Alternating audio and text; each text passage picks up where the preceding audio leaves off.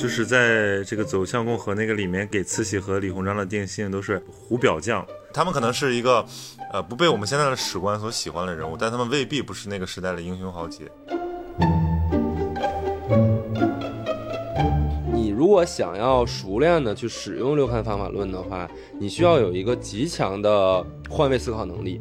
真的耐心的用这个六个角度去看完一个人的时候，其实你也是花了很大的心思去研究这个人到底是一个什么样的人。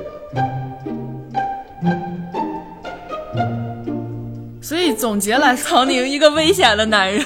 好了，我不录了，再见吧。完了。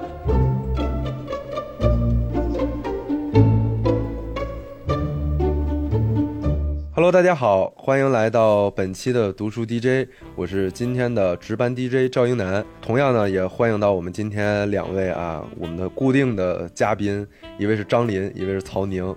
来，我们给大家打个招呼吧。大家好，Hello，我是张林。Hello，大家好，我是曹宁。对，就是我们改版之后，这种圆桌读书圆桌这种形式已经做到第四期了。熟悉我们节目的朋友应该知道哈，我们每周会有两段由观众投稿过来的音频。那我们今天呢，第一段音频比较特殊啊，我也不知道是不是这个库存不够了，还是怎么着，这这个音频的投稿人竟然是我们的张林老师。没有，是因为你肯定没有关注读书 DJ 改版之前的内容。改版之前，他就早早就已经这个投稿库存不够了。然后我就开始给大家讲我看的《慈禧全传》，然后讲了大概有三期吧，对，撑了三期的内容，最后实在撑不住了，才邀请两位来一起来做这个读书员。天哪，没有《慈禧全传》就没有你们两个。好，所以真的是要号召一下大家，多给我们投投稿。啊，就是说成什么样的无所谓。你最近在读什么书啊？随口一说，对吧？录一个短短的一个音频就可以投给我们，然后我们就可以就你这个音频，然后展开去聊。那哎，不过说起我们现在这个改版，就是要告诉大家一个大喜讯：我们第二期的读书圆桌就已经播放在喜马拉雅的播放量就已经破万了，就超过了之前所有的读书 DJ 的总和。天哪，真是我也不知道为什么，肯定是归归功于我们俩。不，肯定是归功于曹宁在内心的结尾撒娇了。天哪，真是这个什么树挪树得死，人挪人得人就活是吧？嗯张一楠最近变得好有文化呀。对，我现在因为我现在也是一个呃读书界的新人啊，希望各位前辈多多提携我一下。好，那我们话不多说吧，我们就来欣赏一下由张琳女士给我们带来的《慈禧全传》音频。那今天我就来跟大家唠一唠我最近在看的一套书。我最近在看的是一套《慈禧全传》。这本书它叫《慈禧全传》，但它并不是从慈禧出生开始写的，直接是从当年就是英法联军进北京烧了圆明园，然后当时咸丰是带着他的这些妃子，还有一些重臣，就是去城外避难，但是就是没有带这个恭亲王。当时他就是故意派恭亲王在这个北京城收拾烂局，同时也表达了这个他对恭亲王的不满。所以当时这个皇帝病重期间，恭亲王也是三番五次的写这个奏折奏请说希望。去热河看一下他的这个哥哥，但是也被这个肃顺拦下了。因为只要恭亲王不接近皇帝，大权一定是肃顺的。但是如果恭亲王跟皇帝重修于好，有可能这是皇帝死了之后，大权就到了恭亲王那边了。所以肃顺一直从中作梗，不希望恭亲王见到皇帝。一直到咸丰皇帝死，这个恭亲王也没能去成热河。所以这个时候对慈禧来说，呃，想要扳倒肃顺。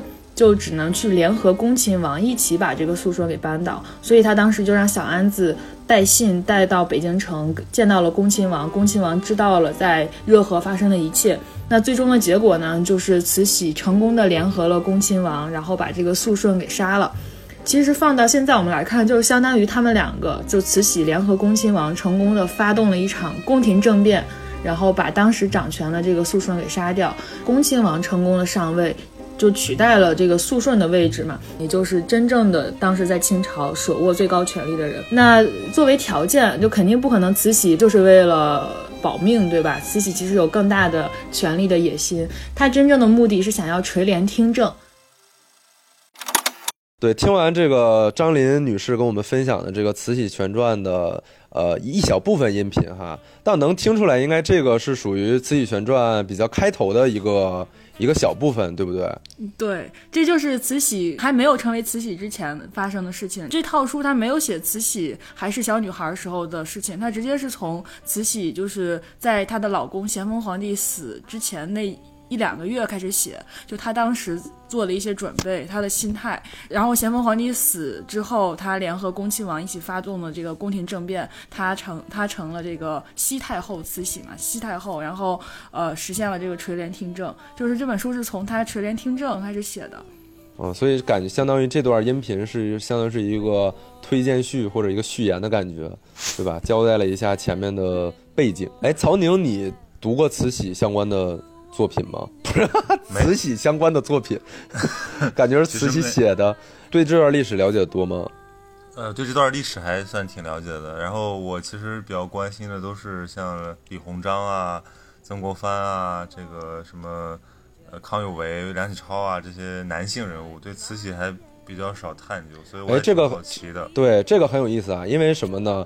陶宁作为一个男生，对吧？然后他他更感兴趣的是那个历史上面一些比较著名的一些男性的伟人，还是或者是名人，所以这个是有有有什么不一样吗？就张林，你在读这个慈禧的时候，你的由头是啥？你有你为啥想要说我要研究一下慈禧？啊，我我也是跟几个男生，我们的有一个读书会，然后我们一起读慈禧。我是这个读书会里边唯一的女生。我觉得这个读书会最有趣的是，我们这三个特别不一样的同龄人，就从特别不一样的视角去看了这本书。像跟我们一起读书的另外一个男孩，他是一个比较最新学术，然后。不太关心这个什么商业啊、政治啊这些东西的一个男孩，然后他就会从这个清朝末年的这些呃清流、这些文人去做类比，去看这个翁同龢呀这些人，他们跟自己身上发生的这个映射。然后像另外一个男孩是一个就是特别结果导向，然后就是他的人生目标就是要赚大钱，然后是别的什么都可以不要的一个男孩，他就特别喜欢研究袁世凯和这个李莲英这俩人是他。他觉得这本书里边最牛逼的两个人，像我，我就是一个本人是一个女企业家，对吧？然后治理了一家公司，所以就是我看《慈禧全传》会从女性的视角，然后会从这个怎么去当一个董事长这个角度去看这本书。对，本人也是具有文化的董事长，不才不才。哎，我我有一个问题很好奇，如果说张琳是具有文化的慈禧，那么。赵一楠是什么？那天我们也讨论了这个问题，就赵一楠到底是具有文化的光绪，还是赵一楠是具有文化的李莲英？天哪！天哪！你比较想当什么？我是具有文化的甄嬛。对，然后像我们最后一个周，其实就是我们去讨论了这个慈禧当权的时候的历任 CEO。然后像那个慈禧，她因为是大清朝的，算是董事长，就是铁打的慈禧，然后流水的 CEO，就是在慈禧当权的整整这几十年的过程当中，就是大清朝换了无数个 CEO。就是你作为一个董事长，你在这个位置上，然后。你怎么去治理你的公司？你要抓哪些事情？你要，然后你要不抓哪些事情？天哪！原来张琳在研究如何打造一个流水的 CEO。张云南是不是说一声了，油然而生一种一种悲凉的情绪。那你读完慈禧之后，就是你你还是啊，就是你作为一个女性的话，你有什么感觉特别哎？盯一下的那种那种灵感啊，或者是说你特别感受不一样的东西，有没有？太多了。然后我最大的收获其实就是，呃。我之前看书会把情感投射进去，会对里边的人物产生强烈的爱憎。我觉得这也是很多女生读书的时候，特别读小说的时候会有的一种感受。但是就读这套书的时候，呃，我我就不断的提醒自己，就是要改变以往的这种读小说的方式，而是要把自己带入到那个当下的历史环境当中去。就是我们现在我们去看慈禧，总是会带一种后人的视角，就会觉得说，哎呀，慈禧她导致了这个。清朝的覆灭，然后又怎么就是又特别什么阴险，特别怎么怎么样？但是这些以及他当时做了什么什么样的错误的决定，然后让清让中国的这个国运国势变得越发的不好。但这都是我们从后人的视角去看的。然后我读这本书的时候，就会一直要求自己，就是把自己带入到当时的慈禧或者当时的李鸿章、当时的袁世凯他面临的那个局面上，他拥有的那些信息是什么？那他在当时他拥有的那些信息，他面临的局势的那些他他有的那些牌的那个情况下，他会做出什么样的决定？其实我。我觉得都是，都是有理可循的，就并不是说像我们后人再去批批判他们或者评判他们的时候的那带的那种视角了。我觉得这个是这本书给我带来了一个很大的改变。明白。哎，那曹宁呢？曹宁，你在研究这个李鸿章、曾国藩的时候，是出于一个什么样的目的？其实我觉得就是把他们带入到那个时代，设身处地的去考虑他们面临到一个选择的时候。呃，他们怎么去做判断？就是像那个李鸿章不是叫三千年未有之大变局吗？就是你传统的这个呃皇帝，你的这个中央的集权制度要面临土崩瓦解，然后内忧外患，内部有什么太平天国闹革命，外部这个西方列强打进来，然后他的腐败，然后他的这个吏治无能等等吧，各种因素，还有他们这个呃自己个人的一些性格和利益盘子。那么他们在那个大时代里面，其实他们的选择就决定了我们后来就是民国，然后到以及整个新中国的很多很基本的这个事件的发生的那个背景。所以我是觉得，去关心他们的那个选择，其实也就是在了解我们为什么会有现在一个中国，为什么会有现在这样一种意识。其实我主要还是关心这个历史变化吧。但是我觉得历史中的人其实特别有意思。然后之前我觉得我们的那个历史课本可能把。像慈禧啊、李鸿章啊这些人评价的太低了，哎，为什么呢？就我们老觉得还有袁世凯啊，袁世凯对，比如像这个袁世凯典型的嘛，这个窃取了辛亥革命的胜利成果，这是给他的定性。然后像李鸿章啊，像这个李鸿章就丧权辱国，对，这也丧权辱国，而且就是代表了封建保守的这个封建专制呃皇权专制势力。然后慈禧是什么呢？呃，贪污腐败怎么怎么样？然后然后那个穷奢极欲，呃，穷奢对，你看每个这每个这种人物都有一个这种特别适合的四字标签给他们。对，我觉得基本上就就是他们在老百姓眼里，或者说一般的学生眼里，他都是这个很负面的一个形象。但其实你要真正深入到历史里面去了解他们的这种呃形象，你会觉得他们不仅有很多呃非常有非常。这个杰出的东西，另外他们其实也很有很多不容易的。他们可能是一个，呃，不被我们现在的史官所喜欢的人物，但他们未必不是那个时代的英雄豪杰。比如我就说刚才那仨人吧，你比如说先说慈禧，慈禧这个人大家都觉得她是肯定是个呃老佛爷嘛，是个女魔头，然后只为只为自己，然后从来不关心国家死活，对，昏聩。然后但其实你看慈禧的这个成长史，就首先她是一个特别有权谋智慧，甚至是有大局观的女人，否则她。走不到他那个位置，包括垂帘听政以后，掌管大清帝国，那就是晚清的那多少年。唐德刚在那个晚清七十年年里面，其实给慈禧很多的这个就是恻隐之心了，就是其实他的不容易非常明显。然后就说这个人他身上其实承载了很大的这个责任，他绝对不是那种历史上的绝对的昏君，很快就把国家给造没了。他还是在周旋，只不过他周旋的那些这个。就是他，他当时考虑的那些东西，不是我们现在所熟悉的了。比如说满清贵族的势力，他要用汉人，还要提防着汉人等等这些。但其实我觉得印象最深刻的还是李鸿章。就是李鸿章这个人，以前绝对大家没他没什么对他没什么好评价。但我现在发现，就李鸿章真的就是，哎，李中堂啊。我推荐大家，如果想聊聊李鸿章，你可以去看一部电视剧，就是那个张黎导演拍的《走向共和》。哦，对，我也看了那个。就我看完那部电视剧，我最佩服就是李鸿章，而且那个里面其实他对这个史实还是比较呃尊重的，就把李鸿章这种呃老成谋国的这种色彩给他刻画的很明显。他办洋务，他这个培养人才，他要复兴强国，但是最后又很悲情。然后悲情之后呢，又不能。以死殉国嘛，他还得活着呀，对吧？他还是要在关键时刻发挥一些作用。然后再到了袁世凯，袁世凯就是一个新军领袖嘛。其实他在这个中国革命史上非常非常重要的一个人物。我们现在就完全把他给负面化了。就我是觉得，如果你去真正读读这些人的传记，你会发现这些人变得更鲜活了。就而且你就不会觉得他们是一个那种脸谱化的人物了。刚才曹宁说到袁世凯嘛，就是我又想到一点，就是读完慈禧，还有一个比较大的收获，就是关于慈禧的看人，我觉得太佩服他了。对，有一个例子是这样的，就是当时那个戊戌那一年。呃，光绪不是发动这个百日维新，这个英男应该知道吧？然后就当时搞的这个 如火如荼，然后就慈禧老佛爷当时其实已经是归正了，就是把这个大权交给光绪了。但是光绪就是还是觉得慈禧会干涉很多事情。梁启超和康有为就是给这个光绪出主意，说你应该把这个慈禧老佛爷就是你发动一场类似于这种什么政变或者是呃刺杀什么的，就反正就是让这个永绝后患吧。他当时密谋说，因为当时。是慈禧住在颐和园，然后需要找刺客去颐和园刺杀慈禧。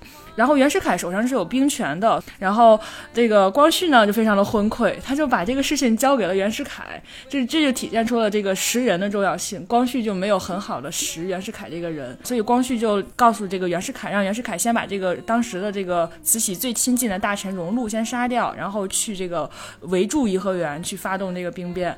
然后袁世凯他当时就直接把这个事情告诉荣禄了，然后荣禄赶紧带袁世凯去北京见了老佛爷，因为当时。就见了慈禧，对，然后 把这件事情全都告诉了慈禧，这也是后来慈禧就直接这个，呃，把大权直接夺过来，然后把这个戊戌变法、百日维新直接给掐断了的这个原因。但是呢，慈禧当时就接收到这个信号之后，她的第一反应当然是要把这个权夺过来，第二反应就是袁世凯这个人不能信，就是他。连这种事情，就是他在这件事情上背叛了皇帝，那将来可能在某一件事情上，肯定也会背叛自己，所以他当时就立刻给袁世凯下了这样一个判断。这也是为什么在慈禧最后那几年的时候，一直没有重用袁世凯的一个原因。所以我觉得，就是在这件事情上，就能很明显的看出这个识人的重要性。就是光绪和慈禧关于识人这件事情，就是刚才也是曹宁也说了，就是慈禧其实在晚清，呃，也是扛住了很多责任，做了很多事情的。尤其是相较于他的那两个不成器的儿，也不是不成器，尤其是相较于他的那两个儿子来说，就是其实他还是一个非常英明，就是不是那么昏聩的一个掌权者的。就是在这个走向共和那个里面，给慈禧和李鸿章。的定性都是胡表匠，就是他们其实是对面对一个这个千疮百孔的帝国，对对撑起来。对，这个也是那个唐德刚在晚清七十年里面给他们的评价，就是他们其实没办法力挽狂澜了，但是他们可以把那个残局给撑个十几年、几十年，还是很不容易的。对，嗯，哎，诗人这个话题其实挺有意思的，就刚才张林说。这个慈通过读《慈禧全传》，发现慈禧很会看人。就张琳，你在读完这个《慈禧全传》的之后，你觉得啊，就是你自己，呃，总结，其实慈禧去看人、判断人，她的方法大概有什么？嗯，其实我觉得慈禧前期去看人也是有问题的。就是有一个很很著名的例子，就是我忘记那个人叫什么了，就是。这个人在他在慈禧还没有进宫之前帮过慈禧家，因为慈禧家算是家道中落，他爸爸早就死了，然后慈禧是长女，就要一个人撑起整个家庭。然后这个人当时就阴差阳错的给他们家送了一笔银子，慈禧就记住这个人了，哇，就觉得这个人是个大好人。所以就是慈禧一旦掌权之后，第一个提升官的就是这个人，而且升了很大的官，后来就当了四川总督，就是在那个特别富的一个省去当一把手。但这个人实际上又没什么能力，就全凭这个。当时阴差阳错的给慈禧家送了点钱，然后再包括后来这个就八国联军进北京的时候，慈禧带着皇帝逃难，然后逃到了什么就是北京北京的那个郊区吧，然后有一个当地的一个小官员就是做招待，招待的很好，然后。就是让慈禧在这个逃难中受到了一点温暖，然后慈禧就记住这个人了。这个人也从此就是这个鸡犬升天，就是就是当官儿当的特别大。所以慈禧其实挺容易在这种，呃，在这种就是。被被人献媚之后，做出一些昏聩的看人决定的，但我觉得这个可能是当官的都难免会有这种情况。然后，但是他在他的掌权一段时间之后，我觉得能看出来他对这个官员们的认识和这个判断是会有会有自己的一些就是提升和总结的。具体的例子，我想想。其实我觉得我没法完全站在他的角度上去概括，因为像曾国藩，还有人家把他的一些这种文章给专门整理了一本书，就叫《兵谏》，就是说白了就是看人的，就包括像什么李鸿章，他是曾国藩的学生嘛，就他李鸿章的秘学就是会看人，会识才。然后，所以他这个湘家军才那么厉害。我没法完全站在他的角度上去概括，但是我有一些印象很深刻的点，就是，呃，你比如说像李鸿章用过几个很重要的人嘛，比如说盛宣怀，对吧？这个当时办洋务的，就是实干人才，就是说体制内的建制派吧。还有像比如说，呃，袁世凯也是李鸿章用的。就是李鸿章对这些人其实都很复杂的，就是他信任的人不一定是他最重用的人。但是他这个重用的人，有可能他在提防着，比如说像袁世凯啊，还有那个这个丁汝昌，对吧？那个北洋水师的，对对，最后就是被他完全，呃，完全是因为李鸿章的赏识，成为了，就是当然他的那个位置啊，也是很很很尴尬了，就是说他必须要为北洋水师的失败负责。但是像他底下还有像邓世昌这样的，对吧？爱国英雄，就是其实他是把一个很好的队伍给带出来了，并且。他让那些他底下的人都知道，这个你得到中堂的赏识是要有代价的，而就是说我我们互相其实是在完成，就在成全对方的，就不像我们现在有很多人，他就是呃大家关系好嘛，就一块处着，然后一点都没想清楚说这个人对我的影响是什么。那我觉得如果站在那个位置，就是你手握大权的时候。所有人都忌惮着你，或者说所有人都盯着你，那个时候你就得学会识人，否则你就会被这个权力绑架，你就会被一帮庸人陷害，你就会被一帮这个庸才给围得紧紧的、密不透风，然后你就没办法继续保持头脑的清明。是的，其实你像我们去看慈禧，去看李鸿章，去看曾国藩，我们发现他们的所谓的这种识人的方法论，其实我们每个读者最后拿。呃，得到的感受其实是因人而异的，因为其实也一样的，就是看你在读的时候，你是以一个什么样的心态去去看，说哦，那慈禧，我觉得他这样是好的，他这样是不好的，对吧？我觉得看人这个在我们现在现实生活中其实是一个特别常见的一个话题，因为我比如说要路过书店啊，或者是到一些图书网站上去看，总会有那么一两本儿。这种励志或者成功学的书籍，就告诉大家如何去判断，然后如何去对你身边的人啊去进行分析。所以我觉得，就是这个东西识人的方法论，其实在我们呃现代的生活中还是挺受大家欢迎的。但你会用这种方法论去识人吗？呃，这就是我的困惑，就是。呃，你看，你刚才讲哈，就是慈禧很果断的，她用了一个逻辑嘛，就是既然你背叛了她，但你也很有可能背叛我。但实际上，在现实生活中，嗯，比如说哈，如果我我把我自己带入慈禧的话，就我觉我，比如说袁世凯，呃，其实是为了我，或者是啊，可能他也是想在我面前呃演个好，然后做了这么一番事儿。对，就是其实我我的性格就是我很难。去很果断的去下一个判断，就我认为这个人是怎么样的，然后，呃，所以会导致我经常会，比如说一个人他可能在我这儿引起了我的怀疑，但我总会去想方设法的去在心里啊，就是怎么着不自觉的去给他想一些合理性，把它合理化，就觉得啊，那他可能是这样这样的。我觉得英男刚才说了这个，恰恰是我觉得你很会识人的点，就是你你能把这些人的行为合理化，因为他之所以做出这个行为，他肯定是有自己的一套逻辑，他肯定是能把这个行为合理化的。然后我觉得你很让我佩服的一点是，你很能站在别人的那个逻辑上去去跟他一起做这个合理化。我觉得这已经是非常高的一个阶，这是非常高阶的一个识人阶段了。天哪，就是像我的话，我的毛病是我总是对世界有自己的一套。善善恶标准，然后我就会拿我自己的这套善恶或者是好坏标准去评判别人做出的行为，然后他只要不在我的好或者善的这个范围里边，我就会给这个人贴一个标签，就是非我族类，就是他就是就是我就是他就不是我的朋友，跟他合不来，然后我也不会去试图理解他，不会站在他的这个角度上去思考问题。但是我觉得像你的话，你就做的很好。其实我更多是相信直觉的，因为我觉得我这个。呃，比较敏感，所以我觉得对人的判断基本上会由那个第一印象或者就是前期的那些印象来来来主导。就比如说我，我认为这个人可能，我把他看的差不多了，我就不会再去。呃，就比如说我已经信任他了，或者说我就完全对他不感兴趣，以后可能也不会再去调整。但是那你这种样直觉的判断会出错吗？有没有有出错的时时候，其实就是很容易犯的一种错误嘛，就是你你会因人废言和就是或者说爱屋及乌，就是有的时候你你不喜欢这个人，然后你就把他的，比如他的真的很有优势，或者你们他是一个很好的合作者，但因为你不喜欢他，你就。你跟他疏远了。还有一种方式就是说，你可能你的好朋友，但他身上全是缺点，或者说他有一个东西对你特别影响特别不好，但因为你跟他关系好，你就继续受他的毒害。就这种情况都发生过。呃，所以你还是比较情感导向的。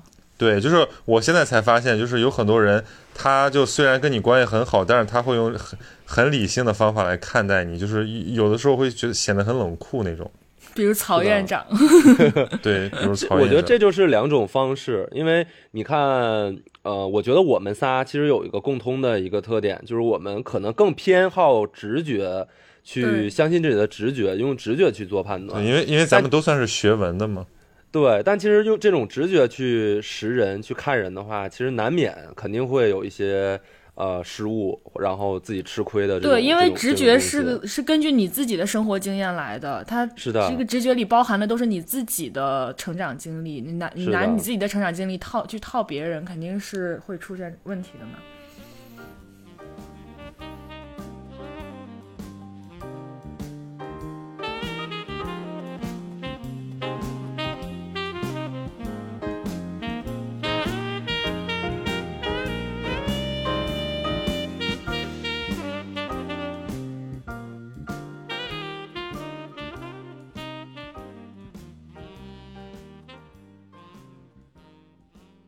但是我们一直啊，其实有一个识人的方法论，是我们属于一个比较私密的一个小组织，组织的这个领导啊，就大哥，他创造了一个独特的方法论。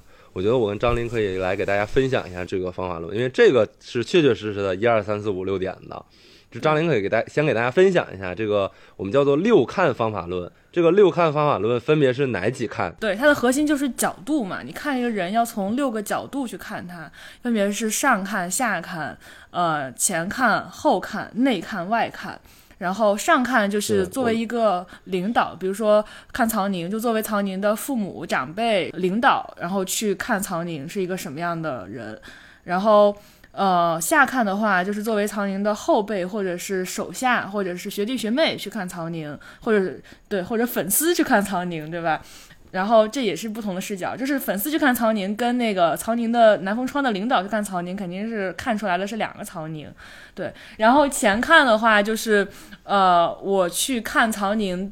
在这个世界上的表演，就像那个曹宁就站在舞台上表演，然后我就在这个观众席里看他在这个人世间的一切表演，我看到了什么。然后后看呢，就是我就像是在在这个舞台的后台去看这个曹宁在舞台上面的一切表演，我就可以清清楚楚的看到他的一切的动机，他这个。做这个动作是为了什么？他在演什么？他在演示什么？他在他想突出什么？就是这是我在后台能看见的，这叫后看，也是我觉得是非常重要的一一个角度。然后还有就是内看外看，其实我们做六看最终是为了内看，就是如果你是曹宁，你曹作为曹宁看曹宁，你看到了什么？然后外看就是曹宁整个人的这个气质、谈吐、外貌、穿着，就是我一个路人，我看到曹宁，我会有一个什么样的观感、什么样的感受？这就是六看。这个东西挺有意思的，因为这个就好像啊，就是我们如果看舞蹈风暴的话，就是那个风暴时刻，知道吗？就是那种三百六十度的旋转的那种镜头。嗯，那我们试一下啊，就是我们简单的啊实践一下这个六看方法论，就一起用六看看看曹宁。对吧？我觉得我们听众也可以。我又变成了你们的小绵羊。曹宁感觉是那个呃脱光了站在中间被临摹的那个模特。天我我感觉我感觉我是被绑在那个案板上，然后要被这个什么六种刀法活体解剖。我觉得这个环节很适合做成互动，就是欢迎我们的听众朋友在评论区写下你们对曹宁的六看。那张林，你之前有六看过曹宁吗？我没有。哎，我为什么没有六看过曹宁啊？按理说我应该，因为你一上来就说了嘛，就是这个你靠感觉已经建立了这个信任的人，你就不会再去看他了。你怎么就把你归为了靠感觉建立了信任的人，而没有归为靠感觉建立了恶感的人？说说说不定六看完了，然后就从此老死不相往来，然后我们就地解散。那我们一起先先上看好不好？就是我们从这个领导的角度看曹宁，感觉是一个什么样的人？你先说吧，领导。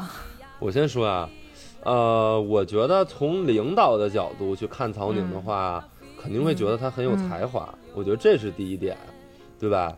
然后第二点的话，会觉得他有一些不符合世俗的一些坚持，而这种坚持会是领导所讨厌的，或者他的我跟你相反哎主义的东西哎，我跟你，我们在这个上看上就产生了分歧。真的吗？我恰恰觉得，就是在领导眼里，曹宁是一个没有形状的人，或者说他的他的那部分坚持，已经让长辈领导们把这个坚持看成一个闪光点了。而且他的那个坚持，不是说跟世俗碰得头破血流的那种坚持。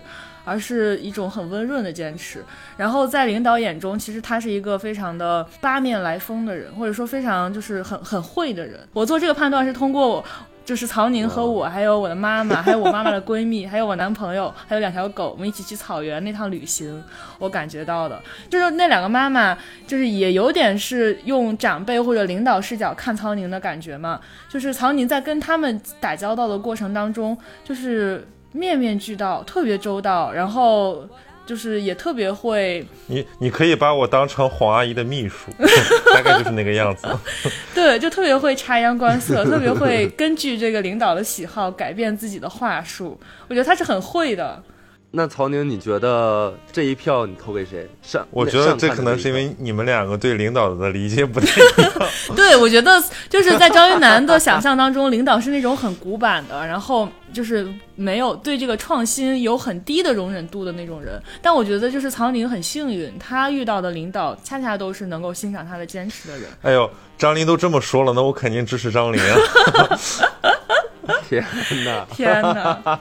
我觉得英男有一个说的是对的，就是呃，对于一般人来讲，如果你有你的那个，比如你的团队或者你的下属里面有一个这种有点刺儿头，或者说他就是很独立，然后且他不想妥协，他认为自己很牛叉的人，我觉得大部分人不管他是不是心胸宽广，他可能第一感觉都是，哎，这个人怎么这么事儿啊，对吧？就是不但是我省心，对对，但是我相信，就是如果他是一个有领导力的领导的话，那么他就会把这些人给妙用，就他就让适合的人去适合的地方。比如说有些人他，不就像分管理就，像慈禧一样。对，就你就把他放到合适的位置就好了。就是没有没有才华的人，只有放错位置的人。对，下看呢？下看一下，从这个他的下属，比如曹宁的实习生或者曹宁的粉丝，那还是我先说吧。我觉得从下看的话，当然还有一个点，我觉得曹宁就是三百六十度无死角的这个有才华，就 天哪！即使内看曹宁，就站在曹宁的角度，曹宁一定也很醉心于自己的才华。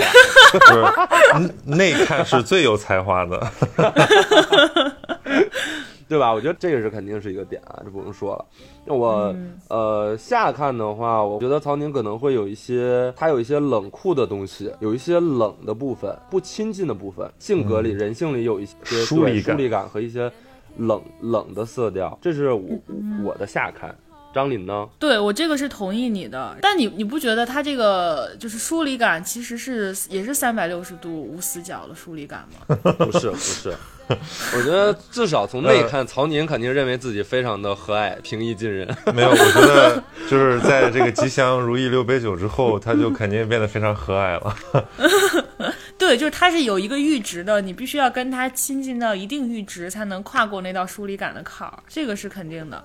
然后我还有一个感觉是，如果我是一个员工或者我是一个打工人，我会不太敢跟着曹宁这样的老板创业，我会觉得他很容易变化。我不知道你有没有这个感觉。就是说白了就是不靠谱。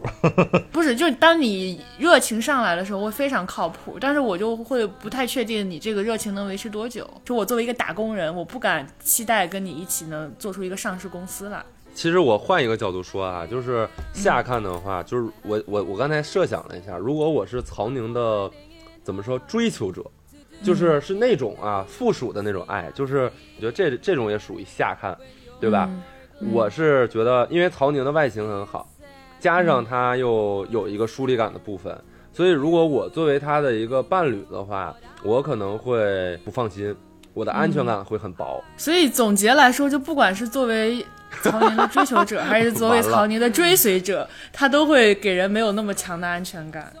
一个危险的男人，曹宁不要走。说的曹宁一个危险的男人。好了，我不录了，再见吧。危险通常是有魅力的嘛，对吧？对对，对，曹宁，你在追求危险这件事情吗？其实没有哎，我觉得就像你们说的，我在就是我自己内心里觉得我是一特别随和的人，就特别嗯我干什么都行，我从来不惧吃什么。但是在虽然我有很多这种棱角的东西，但是我可能很难就是像很多人一样，就是直接把自己的棱角暴露在外面。呃，人家有的说这个是外方内圆，对吧？内心很容贯，外面很有棱角。我刚好反过来，我是这个。外圆内方，就是我希望我里面很有持守，但是外面很很圆润，就是能够让大家都喜欢。但我们我们就正好说到外了嘛。我是觉得，我之所以很喜欢跟曹宁交朋友、打交道，是因为就是即使你觉得他有疏离感，或者即使就是他呃内心很有棱角，但他表现出来了这个外圆，不是那种就是对谁都就是关你屁事儿、关我屁事儿的那种很丧的外圆，而是一种很和煦的外圆。就是在外人看来，他是一个很和煦的人。我觉得这个就是最难得、最难能可贵的，就像曹宁这种人。这种有这种才华者，跟就是因为我跟才华者打交道，我会很有压力，我会觉得他看我像看傻逼一样。但是跟曹宁就我我我也是只能看上你你也看我像傻逼没有没有，我看你也觉得是傻逼。没有没有没有，我说没有没有，我也只是对我走也只是对你们清华的网开一面而已。完了，那只是有一些学历光环而已，不要自鸣得意。没有没有，我们我和我们和曹光宇就总结过，这个张琳他是有一些这个过人之处的，就是他是一个很好的这个 party 的主人，就是他不一定要自己成事儿，对吧？但他可以让成事儿的人围着他转，对吧？所以啊，所以你跟曹光宇对我的判断是我是一个不能你不能事儿的人，成事儿的人，我太伤心了。我是一个清华的傻逼，是一个不能成事儿的人。但就是命好。你们要这么想，这个诺贝尔自己得过诺贝尔奖吗？没有吧？但是为什么叫诺贝尔奖呢？对吧？曹宁没，曹宁不要再找补了，你找补不回来了。对，还有什么？那你外看，然后那你外看外看就是帅嘛，然后有才华，然对后这我觉得是外看，其实没有什么太大的争议。很周到，对吧对嗯对对，我们其实可以说到内看了，就是我刚才我讲的那个疏离感嘛，但实际上。通过这小半年跟曹宁的，就是频繁的接触啊，实际上我觉得曹宁其实内心里，就是我站在他的角度，我觉得他认为自己内心是热的，因为我觉得啊，我觉得一个读这么多书啊，且还愿意分享，你知道吗？因为这这两件事情其实是矛盾的。我我我不知道你们理不理解这这种意思啊？因为我觉得坐冷板凳和热心肠，它其实有的时候是矛盾的两件事情。因为很很多时候冷板凳坐时间坐久了，我很很抽离的，我是抽离到这个世界之外的。我的精神世界足够丰富了，我觉得我没有必要再去通过跟别人的交流，或者我没有必要再去保持那种朴素的好奇去对待所有的人。所以当当也有可能就是冷板凳坐不住了。呃没有，我觉得赵一楠，你这个话得罪了奇葩说的大部分这个像什么詹青云老师啊，什么这个黄执中老师啊没有，没有没有，你就 觉得他们他们没有内丰富的没有内心，没有没有没有没有，认真的，我是觉得他们跟曹宁也是一样的，就是当你冷板凳坐久了之后，你还能保持一个朴素的好奇，就像曹宁，其实他是一个记者。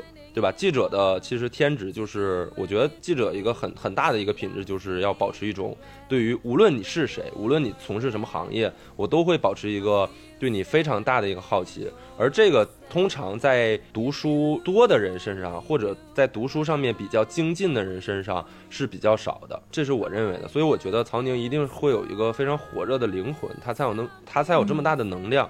一方面又可以去输出，去呃抒发给别人，但另一方面他自己也能去呃吸收别人的东西。我觉得这个这个是一个特别特别不一样的点。对，我觉得可能是嗯英男说这个，就是我自己对自己的理解啊，就是因为我没有那么聪明，就是如果人有些人他就非常非常聪明，极其聪明，他已经看破了很多东西，他就不屑于在与那些 就是他认为不行的人玩儿，对吧？但其实我觉得我只是有一点点小聪明而已，所以我就觉得小有小聪明的人的特点就是说，哎，他自觉得自己很聪明，然后他就想赶紧跟人家讲一讲，他觉得说，哎，你看我们是不是，对吧？可以变得更聪明一点。那其实说白了就是你没有那么冷酷嘛，因为有的人是高处不胜寒了已经。是的，因为我喜欢有火热灵魂的人。其实刚才张琳讲奇葩说的这些高知的辩手，其实都是有火热灵魂的人。因为如果你没有一颗火热灵魂，是没有办法从事那么高强度且哎相对来说收益较低的工对，作。用爱那这个灵魂拷问一下，那你这个如果他只有火热的灵魂不高知怎么办？那就是我呀，那那举个例子，那怎么办呢？那就是我呀。你在那里面都算高知了，那比你更更就是不，如果他我如果只是我一直认为我只是学历高，但是我觉得高知和高学历完全是两件事情。就是尤其是最近意识到读书这个重要性之后，我认为我离高知还差得很远。来，刚才说到啥？刚才说到内看吗。说到内看嘛，张琳再说一下曹宁的内看。今天今天到底是要讲慈禧还是要讲曹宁？真的崩溃了，这曹 曹宁全传 其实慈禧和曹宁是一个人，我操！就是为天下苍生而来的人。天哪，这不对我其实觉得曹宁，我内看曹宁，我觉得曹宁有一点那种极强烈的改变世界的野心和欲望，然后但他又不是那么激烈的那种。改变不就不是跟现实撞的头破血流的那种改变，它是一种很温和的改良派的感觉。就我记得我我有一次跟他就是用高脚杯喝粥那次，他说过一个就是我觉得还挺适合用来总结他的内涵的，就是我死了苍生怎么办？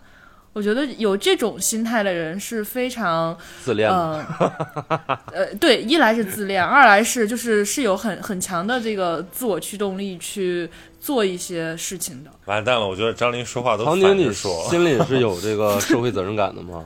他极有、啊，我还是我还是有的，就是当时的大意那个语境就是说，虽然你有这种自觉，但是你也不能因为你有这种自觉就觉得自己比别人高人一等，就是你得踏踏实实，就是只有你说你盖棺定论，你然后人家说哇这个人度过了伟大的一生，他是一个了不起的人，那你就要追随这样的一个生命经历，但是不能是说现在我就牛逼了，然后你们就就全听我的吧。然后，如果你们谁呃不尊重我或者不高看我一眼，你们就是呃对对对对不是这种自恋。我说的自恋是指你对你自己盖棺定论的那个时刻的那个标，就是大家在你墓志铭上刻的那个话，你是有极高的要求的。你不希望自己度过了一个平平无奇的平淡的一生，是的你，还是对希望成为一个伟大的人就是有点想通过有点想折腾吧，就是对。对，对，就你刚你们刚才讲到这个责任感这个点，其实这这是我一个对你俩来说一个特别大的一个感受，因为我觉得啊，就是我很喜欢认识张琳的朋友。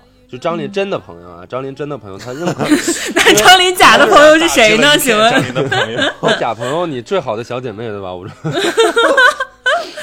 就是怎么说呢开头？就是我觉得你们 你们都有一个很共同的点，就是你们的灵魂都是在朝着更好的方向发展的。就是我最近在读那个，我跟张琳讲过，我在读那个稻盛和夫的东西，然后其实他他如果正常读的话，他那那些里面就是都是大鸡汤，但实际上他一直在强调，反反复复的强调，你要去磨练自己的灵魂，把自己的灵魂至少变得比出生的时候更干净、更纯粹一点。就是我觉得这个，我在读这本书的时候，我就总能想到像张琳和张琳身边的这些，比如像曹宁啊，对吧，Garris 啊这种，就是你们虽然就是都是不一样性格的人，但是其实你们内在的这个东西它是正的，而且它是在往正向去发展的。我觉得这个东西是是感染人的，写这个从用稻稻盛和夫的话来讲的话，他是觉得你拥有着一个正向的灵魂，实际上你你是一定可以成事儿的。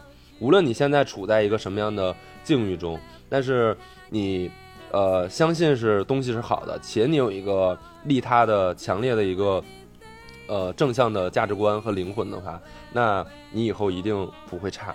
就我，我其实用看完这 Gareth 本书我是的话说，就是“莫道此生成黑海，心中自有大光明是的，是的，所以其实就是跟这样的人去相处的话，有的时候你会觉得有压力，或者你会觉得呃怎么样，但实际上他们是在不断影响着你的。”。我又想起了那天和曹宁喝粥的时候，他的另另外一句名言：“自我教育就是选择与什么样的人为伍。所以我对对对，所以是这样的我成为了具有之友，对吧？我我就是在对接受进对自己进行。行了失败的自我教育。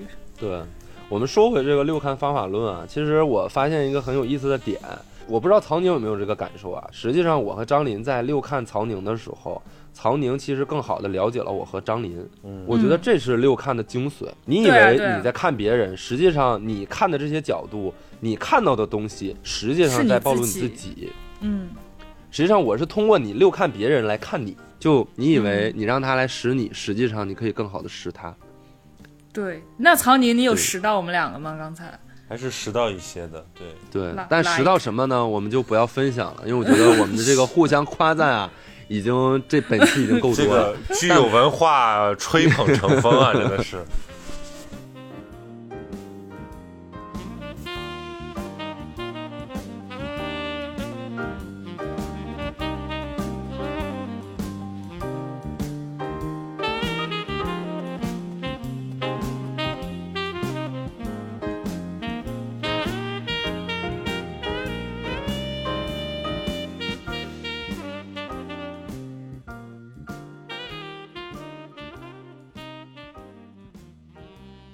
我们从《慈禧全传》开始，我们聊到了慈禧，聊到李鸿章，聊到了袁世凯，聊到曾国藩，然后那段时间的一些历史名人，而通过他们的这个阅读他们的传记，实际上我们 get 到了一个非常重要的事情，就是在呃历史的长河里面，在很多的巨变当中，你呃很多时候他可能不是一个决定做错了，而是可能你一个人看错了。呃，有的时候可能只是，哎，有的时候一个王朝的兴衰，可能仅仅取决于你当时看对了还是看错了一个人。所以，其实我们从识人、从看人的这个角度来解来解读慈禧，是我今天没有想到的一个呃新奇的角度。所以这个就是在现代读这个《慈禧全传》的意义吗？我觉得是某一个方面，我觉得是某一个方面，就是当然我们因为我们现在初入社会，或者你看我跟张林在创业，对吧？曹宁也也算也是，其实曹宁我觉得也是在个人的创业，对吧？半个创业对吧？个人的品牌或者是做文学创作，其实也都是创业，对吧？嗯所以可能对于我们来说，呃，我们在看作品的时候，可能我们会更多的去侧重点去关注啊、他是怎么做的。做成这对吧就是件事儿了，对，对，所以我们会发现说，哦，慈禧的识人很独到，呃，李鸿章的识识才很厉害，但究竟他们怎么识的呢？我们也只能对吧？呃，略知一二，但具体怎么样，我觉得嗯我们读者也可以，我们的听众也可以自己去呃阅读阅读，对呃，这而且就些是名人的书籍。而且阅读的这个过程中，其实我觉得你可以采取各种各样的方法，比如说你在读慈禧的过程中，你对曾国藩感兴趣了，对袁世凯感兴趣了，你再去看他们的传记，你再加上慈禧就一起读，就非常有意思。再比如我最近我读完慈禧之后，又开始接着读这个，还是高阳写的，就是写《慈禧全传》的那个作者高阳。高阳写的另外一本书是汪精卫的传记，叫《粉墨春秋》。然后我在读汪精卫的传记的同时呢，我我买的另外一本书也到了，也是我们他在读什么之前，我去探访了可妈给我推荐的那个《重读毛泽东》。然后，因为我发现毛泽东跟汪精卫其实就差了十岁，汪精卫是一八八三年出生的，然后毛泽东是一八九三年出生的，而且两个人在呃，就是中国的那段历史上都有非常重要的角色，然后但是两个人最终的走向、最终做成的事情却非常的不一样。然后，而且就是在某一段时间里边，其实汪精卫是当时中国历史的绝对的主角，是当时大家都。就是，甚至在他在民国四大美男，然后就是又是那个孙中山的文胆，文笔又非常好，就是是一个非常备受瞩目的角色。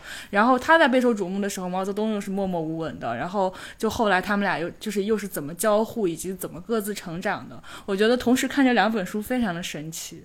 所以就是其实我觉得看名人传记是可以有各种各样的好玩的读法的。对，好的。那今天呢，我们就是只有一本书啊，但这一本书的分量非常非常的重，是慈禧，对吧？然后我们也给大家去分享了我们从读《慈禧全传》中得到的一些关于识人的一些启发，以及最后呢，我们也给推荐给大家说，其实读传记是呃在读书中非常重要的一个部分，也欢迎大家。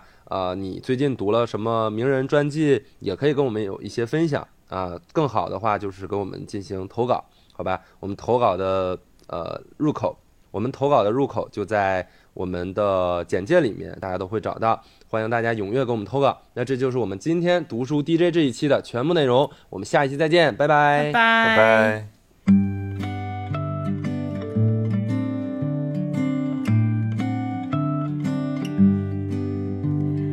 Sweet tear shaker, the pain is your sky. And oh, what a heavy cloud rolling by. The tears in your eyes will never get too dry. Dark is the road, gloomy the night. To hold on to a lonely dream. Thin is the thread, wide is the hold on to a dream. Well, I've been told that once you've loved, you're not the same at all. And though you may feel empty and blue, you're not alone anymore. Gently the moon, soundly the stars are watching over you spreading the light, showering peace all around you. So pack up your bag and go ahead. Just listen to your friends. Your mama said that you'd be fine, and Papa shook your hand.